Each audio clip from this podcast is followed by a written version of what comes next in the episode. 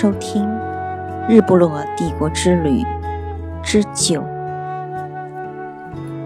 作者顶呱呱，演播每逢佳节。第四天，在酒店用完餐后，便驱车前往温德米尔湖。坐船游温德米尔湖也是自费项目。四十磅，折合人民币四百元一个人。还是有不少朋友不愿意在游船上潇洒一回。据说温德米尔湖是人生必去的五十个地方之一，这样的说法我倒是第一次听说。大概只是英国人自己说的吧？世界人民同意吗？开个小小的玩笑。温德米尔湖位于英格兰西北海岸，靠近苏格兰边界。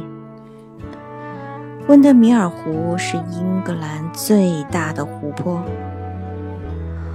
湖区早年是英国贵族的度假宝地，这里的景色多样、多样性和戏剧性，在整个英国独一无二。重峦叠嶂的山峰，陡峭嶙峋的山谷，星罗棋布的波光粼粼的湖泊，古往今来都是让人流连忘返的。那一天风很大，为了看两岸的风景，我们都没去底仓。远望湖水映衬的山脉，隐隐绰绰，朦朦胧胧，极目远眺，湖的尽头和蓝天相接，给人以无限遐想。船离岸稍近。就能见到对岸有不少的小船，仔细看还能看到船上有人。漂亮的各式小楼，楼前有小院儿。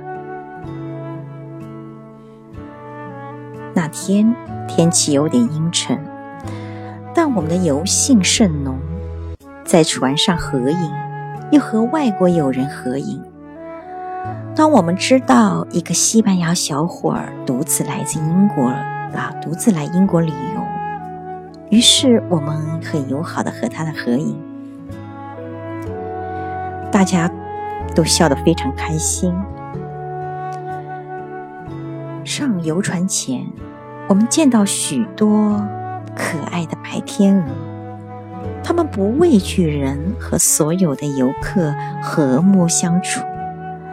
你在你能在他们中间和他们一起嬉戏逗玩，十分的有趣。温德米尔湖岸有着看不够的风景。上船后，我们被眼前的美景吸引。温德米尔湖兼美。还盛产诗人。英国著名的浪漫主义湖畔诗人威廉·华兹华斯就出生和生活在这里，每日和湖为伴，以诗为生，创造了大量影响后人的绝美诗篇。其湖之灵性，景之灵气。绝非一般。温德米尔湖是人与自然和谐相处的典范。